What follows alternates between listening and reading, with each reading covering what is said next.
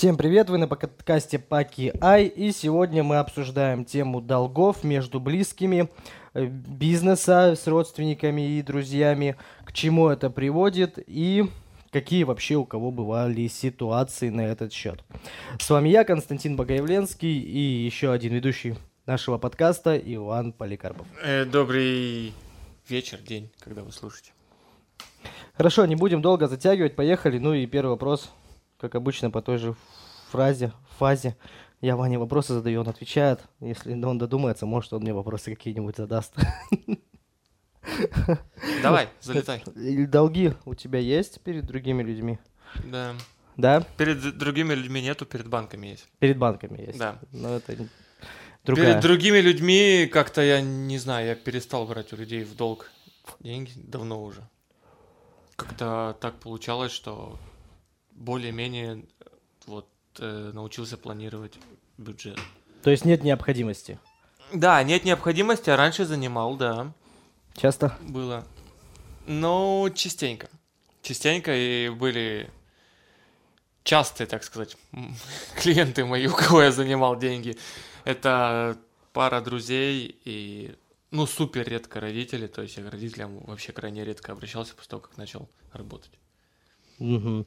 Бывали ситуации, что долго не мог отдать, и оказывалось давление со стороны других людей? А, да, короче, я учился в фазе, и я накопил на телефон почти. Мне не хватало там что-то тысячи или две, не помню. Вот в том районе. И я занял у одногруппницы. Она мне все мозги отпинала по этому поводу. По этому поводу этого долга я там с горем пополам отдал, и все такое, что... На, пожалуйста. При том, что там, по-моему... Я уж не помню, давно это было, но там по срокам вроде как я укладывался. И она там чуть ли не коллекторов собиралась мне уже вызывать, но то, что я говорю, подожди, подруга, но ну мы же с тобой договорились, тогда, тогда ты говоришь, то, что нужно вот раньше, так, э, ну, не то чтобы некрасиво, я понимаю, что должника я должен отдавать, но сроки-то тогда зачем? Ну, то есть по вашей устной договоренности ты должен ну, был отдать через какое-то время, и сроки эти еще не да, заканчивались. Да, да, да. Со своей стороны, то, что вот я кому-то занимал, да, я это ну, теперь зеркально получилась ситуация. Теперь я это на регулярной основе делаю. И я не требую, чтобы вот мне возвращали вот точно, вот отдай мне, или я там сделаю тебе плохо. Были люди, которым я вообще долги прощал, при том, что суммы были, ну, достаточно такие нормальные. А были ситуации наоборот, то есть я пишу человеку, товарищ, ты у меня там денежку брал, будь добр, вернее. И он начинает какие-то липовые отмазы придумывать, либо вообще игнорирует, там гасится, ВК не отвечает, трубку не берет. Ну, как бы, забирай там эту сраную тысячу, оставь себе, но я тебе денег больше не дам, и я думаю, что мы с тобой после этого общаться дальше не будем. То есть, а с подругой, вот с той, возвращаясь к ней, отношения испортились после этого займа? Ну, так поухудшились, но я стал просто избегать какого-то общения с ней.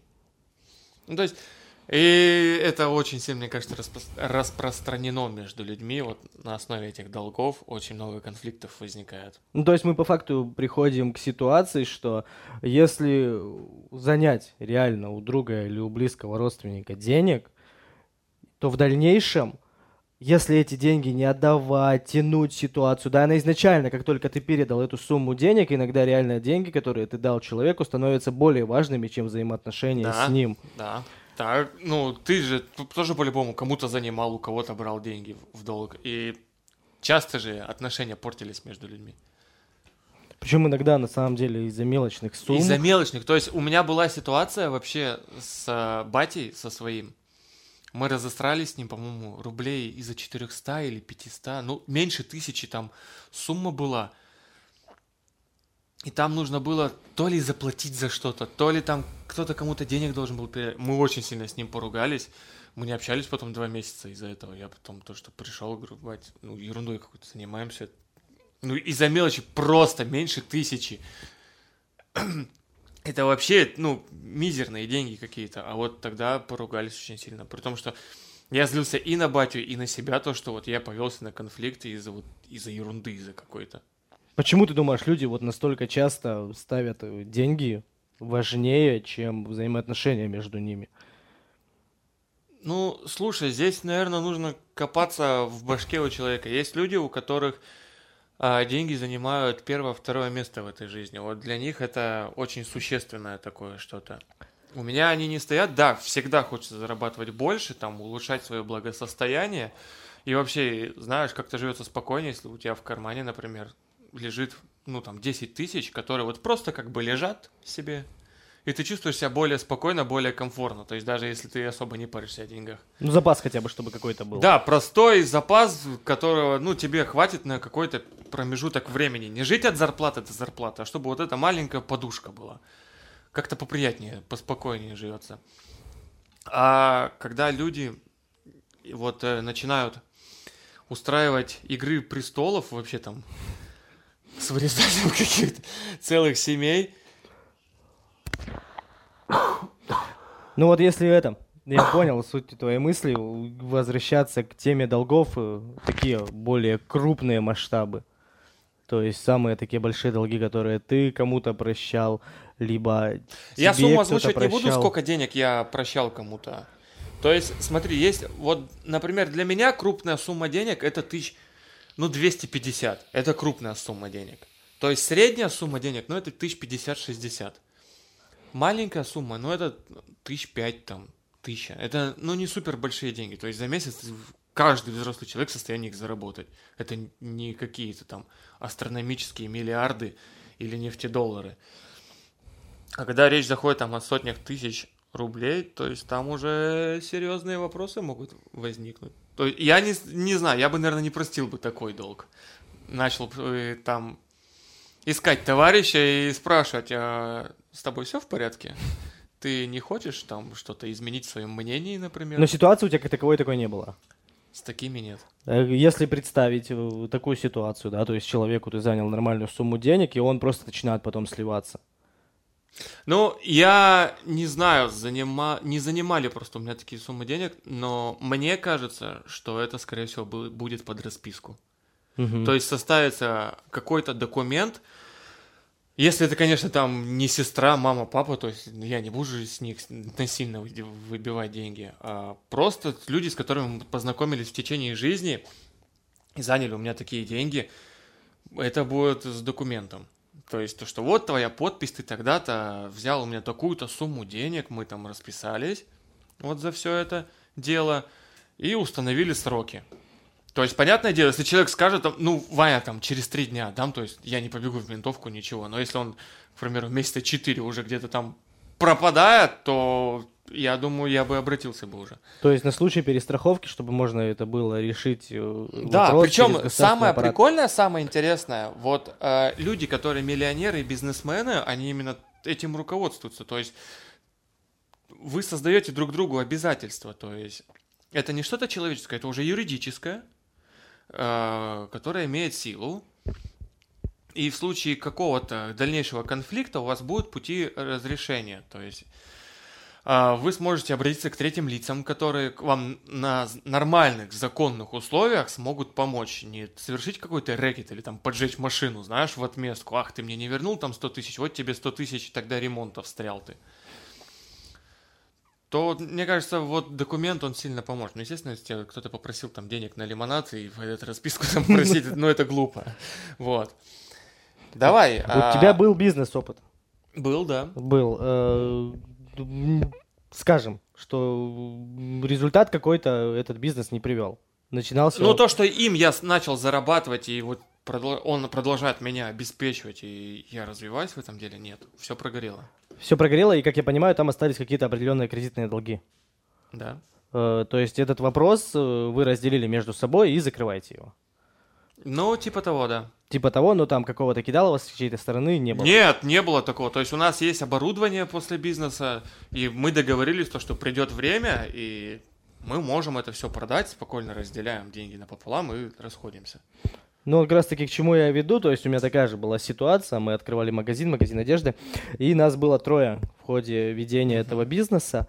Были взяты кредитные средства на одного из трех человек, между которыми это все организовывалось, и, как это часто случается, в один определенный момент из-за отсутствия опыта, из-за определенных недоговоренностей бизнес э, пришел в тупиковую ветвь. Изначально договоренность была о том, что мы бизнес закрываем заработанных денег, в случае чего этот э, кредит закрывается именно несколькими, ну, всеми участниками, кто был к этому причастен. Прошло сколько времени? Э, по-моему, после закрытия полгода, и один из участников просто сливается. Угу. Пишет смс там он поговорил с родственниками, ему наплели в уши, типа, ты не имеешь к этому никакого отношения, и зачем тебе это все надо, пускай там разбираются без тебя. Ситуация была очень интересна. Я не буду говорить, кем приходится это, мне этот ну, человек, ну, понятно, это очень близ, близкий по факту человек. Угу. В этой ситуации, что выяснили мы, не сделать по факту ничего на самом-то деле, э, потому что ни расписки, ничего не бралось, и как бы надежда на то, что э, ну, настолько близкий человек не может с тобой каким-то определенным образом поступить, э, была настолько сильная, что даже не возникало никаких сомнений. А потом ситуация разворачиваться вот так. Что происходит после этого? Отношения просто по факту исчезают. Там какие-то совместные трения, какие-то ну, да. претензии, да, понятно, что там со стороны одного, со стороны другого, причем что э, по факту вот мы сейчас этот кредит, да, вдвоем дальше продолжаем платить, но на первоначальном этапе даже какие-то финансовые претензии были со стороны другого человека, что типа не вы виноваты здесь, вы мне еще и должны за то, что там мной было сделано и так далее, и так далее. И удивляет именно сама в этой ситуации суть меркантильности большого количества людей, когда э, ты по факту вроде и не прав, а ты еще и после этого, возможно, сам ищешь какие-то себе внутренние оправдания, чтобы, может быть, перед собой даже как-то успокоиться, что ты здесь не наделал ничего плохого. Э, и вот э, как сильно портятся отношения из-за денег.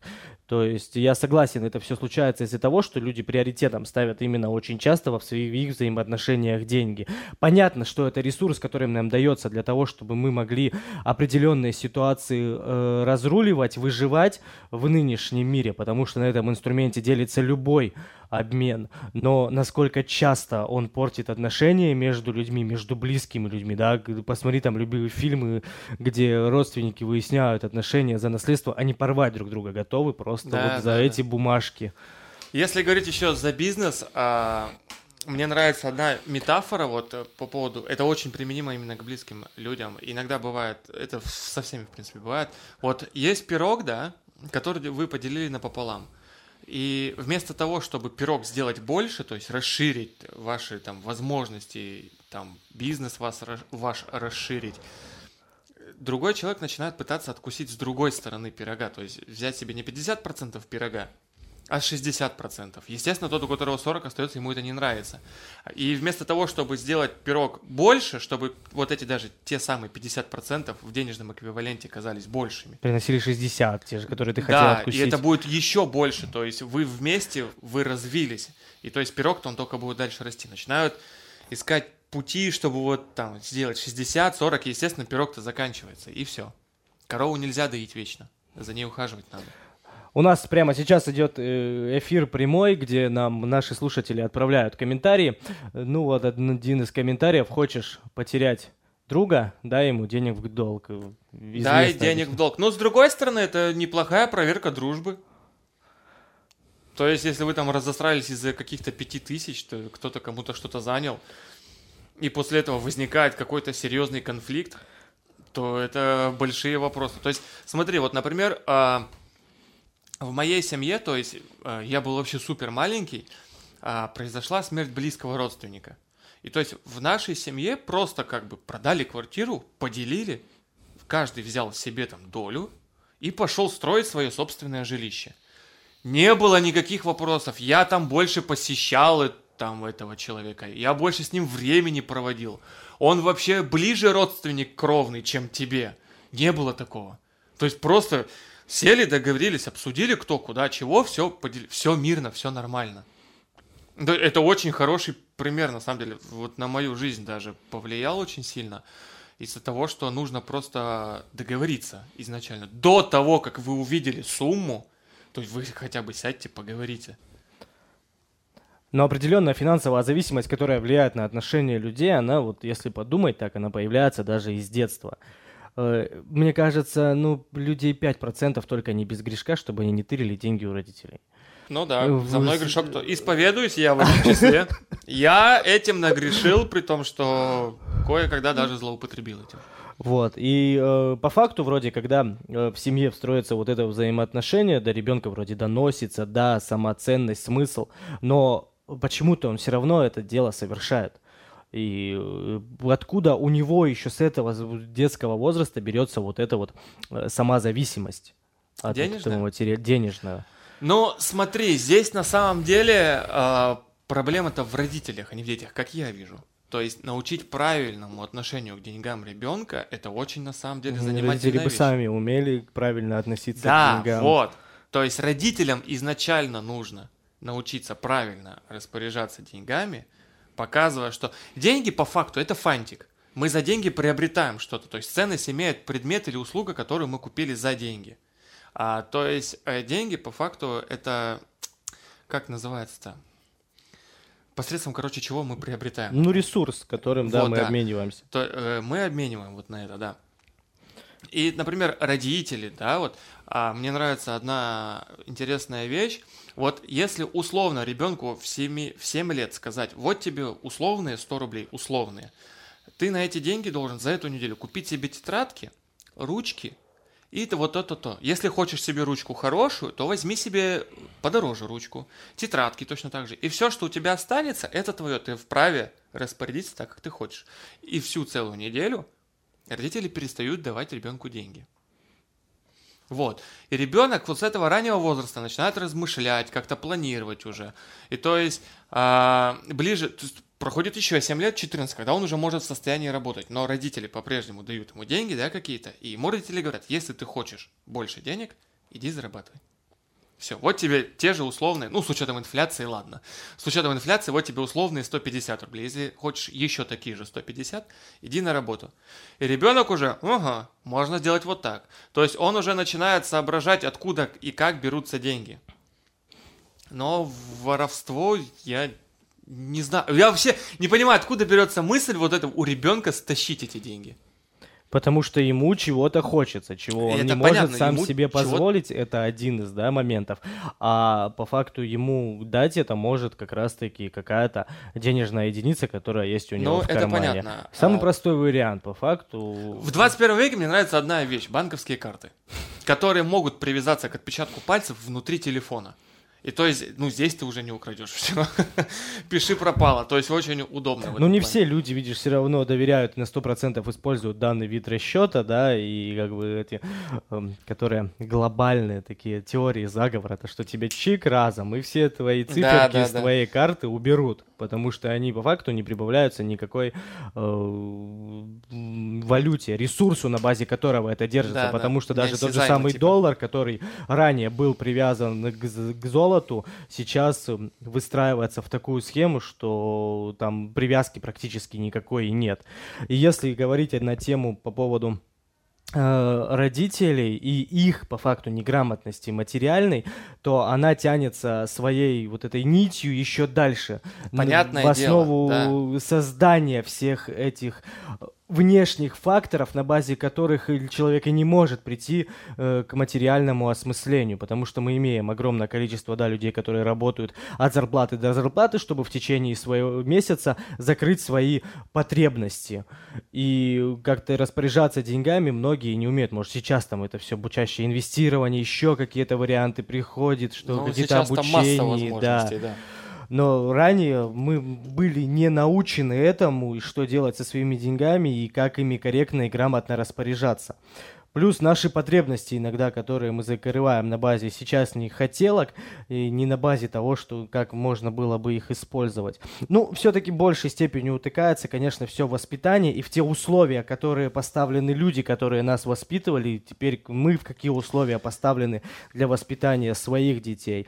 А здесь уже сама Система. Не, мы можем это честно и открыто сказать, не идеально, далеко не идеально. Да-да-да. И то, как вся схема выстраивается, не несет полезности. Но это уже будет зависеть в дальнейшем от того, как будет вообще весь управленческий мировой аппарат строиться, скажем так. Ушли в дебри, да. Так, а Смотри, еще одна прикольная вещь. То есть про детей, то, что вот когда они воруют, э, система наказания еще. То есть как э, родитель отнесется вот к тому, что его ребенок вот э, украл. То есть это плохо, но до ребенка нужно донести, его нужно наказать, но ребенок должен понять, за что его наказали. Не просто отлупили по жопе или в угол поставили. И ребенок такой то, что я получил лещину за что-то. Ну, видимо, что-то я сделал не так. И он не понимает, за что нужно донести до ребенка мысль, что воровство это плохо, потому что и за это будет вот так. И он такой, угу, врубился, понял. Давай, возвращаемся. Отправить его на несколько суток в казарму или в детскую колонию. Да, да, да. да Но да. после такой ситуации могут и родительских прав лишить. Советчики тоже. Советчики тоже, да. Это, у тебя какая была система наказания? Тебя спалили? Да. При том, что меня полили несколько раз. И это не два и не три. Это было больше. Ну, то есть, смотри, по нехватка денег э, у семей, где родились дети в 90-е, там тяжелая ситуация. То есть, я помню, как я питался картошкой вареной, жареной, тушеной, фреш картошечный. Что-то картошку я попробовал во всех ипостасях, вообще, каких только можно. А, и да, тогда было тяжело, и, то есть родители особо много не зарабатывали, но я, естественно, этого не понимал, и и потом, когда я вырос, я этого не понимал. И только вот потом, уже годами спустя, до меня начало доходить, почему все именно так и никак иначе. Вот, но до меня что-то не доходило долго. Но потом дошло. Ну, тебе просто люлей прилетело за это. Да, по жопе отхлестали. Mm. Какой бы ты видел способ, чтобы до тебя дошло это в тот же самый момент, когда ты это сделал, чтобы Просто... с первого раза у тебя отпало? Нет, лишить меня возможности взять деньги. То есть человек, например, да, а, маленький ребенок, он увидел то, что папа там или мама положил денежку в шкатулку, шкатулку убрал на полку, полка находится наверху. Он видел вот это, где это лежит. То есть, если ребенок не будет знать, где это лежит, он, то есть у него теряется, в принципе, возможность, и он перестает об этом думать. Все равно нигде не достать. Чем мысль-то гонять? Ну, это возможность, да, как Да, таковая. то есть лишив, лишив возможности маленького человека украсть денежку, ты тем самым обезопасишь самого себя, во-первых, а во-вторых, э, ребенок не научится этому. А как сделать так, чтобы даже если он знает, где шкатулка, чтобы у него даже не то, что желание мысли не возникало, что эти деньги можно? Э, я не знаю, вряд ли кто-то повесит колючую проволоку на эту шкатулку. Но здесь, скорее всего, нет никакой возможности, потому что ребенок маленький, он же все равно думает у него голова на плечах есть, он как-то соображает же. При том, что, ну, это, понятное дело, не ребенок 2-3 года, то есть, там, я не знаю, 7-8 лет, который уже нормально соображает и 2 плюс 2 складывает. Вот, и, то есть, видя ценник в магазине за игрушку 50 рублей, он понимает, что вот эта маленькая синенькая бумажка позволит взять мне вот эту игрушку. То есть, мне нужно э, вот эти 50 рублей подтащить оттуда. А если удастся и побольше, то я две игрушки. Но бывают же дети, которые знают, что вот э, у них есть осознание того, что эти деньги заработаны родителями, и я к ним не имею. Я не знаю, каким образом это добывается. Серьезно, у меня нет вообще... Мне кажется, даже родители этих детей не понимают, как, как это у них такое получилось. Святое дитятко-то у них родилось, ты посмотри-ка, а. То есть тут чисто уже индивидуальные факторы. Ну, в любом случае, да, какая- какая-то база в башке у человека при рождении все равно есть. То есть есть кто-то поглупее, есть кто-то поумнее, кто-то посообразительнее, кто-то побыстрее.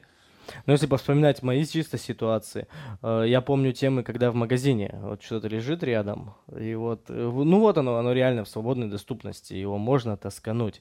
Сам-то ты вроде как и не готов, и жим-жим одно место, но еще здесь большой фактор оказывает окружение, с кем ты общаешься, с Это какими да. детьми, да, но тут очень часто мы в детстве не убираем, оно складывается само по себе, с кем мы в дальнейшем общаемся, с кем мы становимся общаться э, ближе, с кем не особо заворачиваем какие-то отношения.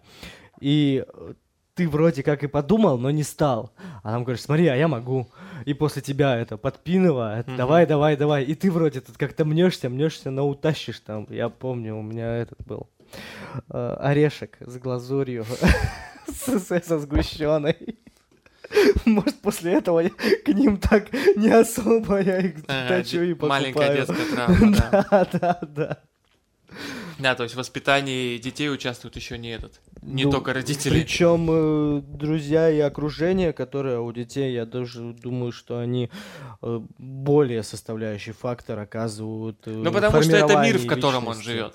Это, во-первых, и поколение то же самое, которое да. все-таки другими ценностями мыслит, размышляет, и оно с тобой вместе родилось, оно тебе больше понимает, и ты им расскажешь в разы больше, ты при них там матюгаешься э, с 13 лет, ну, это вы Ну, это смотри, и родители куришь. точно так же, и родители курят и матерятся, точно так же вот в этом внешнем мире, за пределами квартиры или своего жилища, э, маленькие люди ведут себя точно так же, как ведут себя большие люди, то есть в семье мы.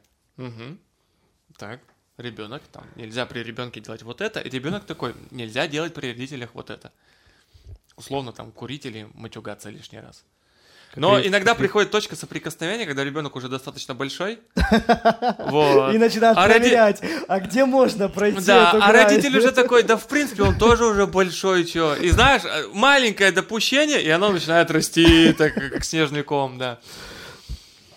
Но в этот момент как бы он сразу отправляется самостоятельно, взрослый, давай вперед, пошел. Да, да, да, да. А, ну, возвращаясь к изначальной теме, вот я не помню на своей жизни, вот у меня, у моих друзей или тех, кто меня окружал, чтобы были проблемы, вот когда человек именно занимает бабки, это было между родителями и детьми. То есть конфликты именно на этой почве. С друзьями, да, причем очень много. И чаще всего это на основе бизнеса. То есть не из-за каких-то станных там 500 тысяч рублей, ну, условно, там 70 тысяч, которые вы там заняли на, открыт, э, на открытие маленького магазинчика, или там вы какую-то услугу собирались сделать, там у одного что-то переклинило, и он начал видеть это совершенно по-другому, э, изначально о чем вообще не договаривались, и там пошло-поехало.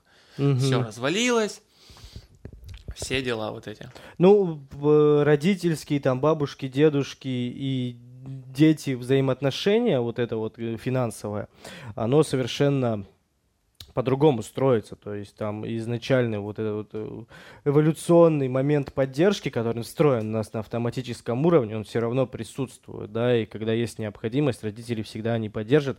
И у детей, ну, реже, конечно, у детей, но этот фактор тоже срабатывает, когда они оказывают поддержку своим родителям, бабушкам. Вот у меня бабушку посмотри, что она там пенсию 17-15 тысяч, а ты приедешь в гости, она тебе сунет.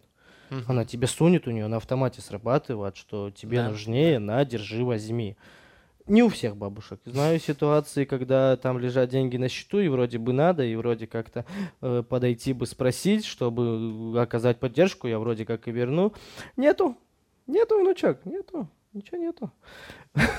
Ну, нету и нету. Ты как бы научись и сам зарабатывать. Ну, тоже верно. То есть, да. ну, давать тебе деньги просто так никто не обязан. Конечно. Вот, э, это нужно осознавать. То есть, если тебе человек отказывает, мало ли какая у него причина. Может, он завтра собрался машину покупать.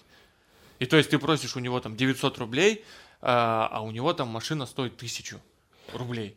И если он тебе отказывает, что он собрался завтра машину покупать, больно ты ему нужен с этим займом, при том, что машина послезавтра может стоить 1100 рублей, и то есть ему дальше нужно будет копить. Но запомнил такое хорошее правило, я причем им пользовался определенное количество времени, не занимай денег больше, чем ты, из-за которых ты сможешь испортить отношения с человеком. Да, То есть... в принципе, нет, а, нужно как можно больше себя обезопасить от той ситуации, чтобы ты просил у кого-то денег взаймы. То есть изначально-то ситуация не тот, кто дает, а тот, кто берет. Вот где проблема-то кроется. Но То чаще есть... всего у нас это какие вопросы-то, зачем мы деньги-то занимаем? Ну вот если посмотреть э, среди даже своего окружения, по каким причинам э, я занимал деньги, по каким причинам у меня занимали деньги. Это в первую очередь всегда закрытие базовых потребностей. То есть э, арендуемое жилье, да, очень часто приходится в какой-то момент занимать э, деньги. Какие-то долги, которые там у тебя появляются перед государством и которые ты не можешь вообще никак закрыть, э, приходится просить кого-то, чтобы тебе помогли закрыть эти вопросы. Нет, ну понятно, я не говорю за ситуации, то есть вот когда, ну, острая нужда. Ну, естественно, если ты, например, родитель, ну, вот так вот вышло, плохой месяц у тебя, ну, не хватает тебе там пять дней тебе детей накормить надо, ты пойдешь попросишь, ну, это нормально. Ну, в какой-то мере это очень даже хорошо, ты заботишься о своей семье. И ты попросил деньги. Но вот то, что ты делаешь потом, если ты, например, в загаз там ушел или еще что-то, ты, во-первых, лишаешь себя возможности, то, что ты у этого человека еще раз возьмешь взаймы. То есть он тебе не захочет тебе давать больше денег. А тот, кто тебе занял денег, он может, например, другой человек, у которого тоже семья, и у которого тоже 5 тысяч до зарплаты не хватило, он такой, что я тебе не дам. Угу. И то есть это, знаешь, как эффект бабочки вообще. Здесь потянули, там свитер распустился. Ну, если возвращаться к ситуациям, которые происходили, бывали ситуации, когда... Ну, у меня есть тоже такая психологическая планка, там, тысяча меньше. Э, я спокойно. Вернули, не вернули, две, три бывает. Там уже больше, восемь, там вот так вот десять. Это уже другая психологическая планка, и здесь я сам за собой замечал, что меня эта тема подкореживает, потому что, ну, это половина моего арендуемого жилья на тот uh-huh. момент, и что эти деньги несут за собой необходимость даже для меня, потому что других свободных средств не было. Э, была ситуация, когда я оказался вообще на другой стороне, как раз-таки вот здесь вот, когда занял нормальную сумму денег, да, не те 8 тысяч, там раз в 5 больше, кто захочет, посчитает, и ну, шел срок возвращать. 40. 40. И их не было. Угу. И, ну, связался я, так скажем, с людьми непростыми, у которых деньги занимал. Вроде бы были и знакомы, и взаимодействовали какое-то количество времени вместе. Но как они будут реагировать на то, что я определенное время не возвращаю, я не знал. И э, давление тот момент, когда подходил срок, оказывалось мощное, что там вплоть чуть ли не до закладывания машины и микроземов пришло дойти, потому что не было возможности закрыть этот вопрос. Но вот этот сам по себе фактор вот этого финансового давления, когда ты займешь и когда тебе нужно возвращать, а у тебя нет возможности. Оно изнутри гнетет э, это очень да. жестко. Долг давит. Это очень мощное давление. И вот, э, ну, слава богу, жизнь научила этому, да, эти ситуации как-то были пройдены, пускай они несут за собой какие-то еще дальнейшие последствия, которые иногда наваливаются, как снежный ком, такое тоже бывает. Но вот, в общем, сама эта финансовая ситуация очень часто оказывает такое мощное психологическое физическое воздействие, с которым э, прям нелегко справиться. И пока ты не осознаешь это вот на своей шкуре, другие пока тебе это будут объяснять, хрен поймешь, мне кажется. Вот и реально очень много приходится переживать на личном опыте, чтобы в дальнейшем не повторять свои, скажем так, косяки или изначально их уже предвидеть, потому что определенные наши действия, там, кажется, когда были пройдены первые тренинги там всяких личностного роста, и когда ты после этого кача понимаешь, ты способен на все, ты сейчас откроешь бизнес, у тебя будет куча бабок. Да, да, да. Ты даже не смотришь того варианта, а что может быть с другой стороны. И даже не просматриваешь, когда там находишь деньги здесь, там, давай, там все будет, я тебе восемь раз чуть ли не больше верну. И вот э, в этот момент нужно, конечно, контролировать себя, учиться реально осознавать. И это непростое взаимоотношение между человеком и деньгами. То есть на этом на жизнь до хрена чем мучит, вот прям к реальным осознаниям. Но иногда это человека учит до такой степени, что он реально бросает все, ручки опускает, видит э, в постоянной работе определенную стабильность и даже не рискует выйти это, и, скажем так, из этой зоны комфорта, хотя в этой зоне комфорта комфорта-то никакого по факту и не присутствует. Ну, отчасти я с тобой согласен. Очень согласен с тем, что долг давит. Тем mm-hmm. более, чем он больше, тем больше давление он оказывает. И очень сильно расстраивает ситуация, когда твои руки связаны невозможностью их отдать. То есть при том, что все люди разные, и иногда нужно там, поговорить, давай вот я тебе сейчас там не 5 рублей отдам, а 3 рубля отдам. Это оставшиеся 2 я тебе, ну, попозже. То есть хотя бы попроси человека. И очень сильно расстраивает, например, когда вы условно договорились, то, что я тебе отдам долг 10 а человек звоните 5 Ты помнишь, да, то, что 10 мне там деньги нужны будут? 6 там уже в 7 утра. Ты помнишь, да? 10 числа бабки нужны, бабки нужны. Он тебе звонит 8 9 И когда наступает 10 число, ты просто стоишь, тебе уже неохота ему деньги отдавать. И вот долг иногда бывает возвращается, вот так в лицо тебе швыряют, на тебе эти деньги, потому что это его деньги, и ты у него занимал. Но тебя такое зло одолевает, потому что он тебе все мозги уже прожрал этим долгом. То есть договорились 10 так ты 10 и звони. 10 в 10 минут 10 то есть если вы договорились, то есть не раньше этого времени, пожалуйста. Но ситуации снова разные случаются, что бывает, есть возможность договориться, бывает, нет возможности договориться. Ну и договариваться, конечно, лучше всего заранее, не в день, когда тебе ну, нужно да. возвращать долги. Ну и как правило, рассчитывать на деньги, которые тебе должны вернуть с какого-то долга день в день, и уже их планировать на какие-то другие расходы очень часто ведет к непредсказуемым последствиям, потому что, ну, очень часто бывает, что да. долг не возвращается вовремя. Да, да, да. Ну что, я думаю, на этом мы будем заканчивать. Свое мнение на эту тему мы рассказали, поделились. Спасибо всем, кто дослушал этот эфир до конца.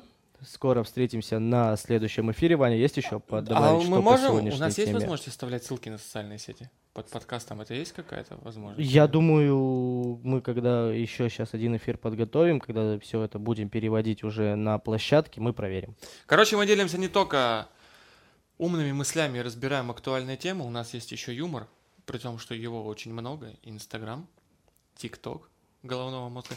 И скоро будет YouTube канал по возможности ссылки оставляем, смотрите там. Тем, кто нравится наш голос. Э, всего хорошего. С вами был Иван Поликарпов и Константин Богоявленский. Вот прям, прям так нас в соцсетях ищите. Не потеряйте. Все, пока. Пока, пока все.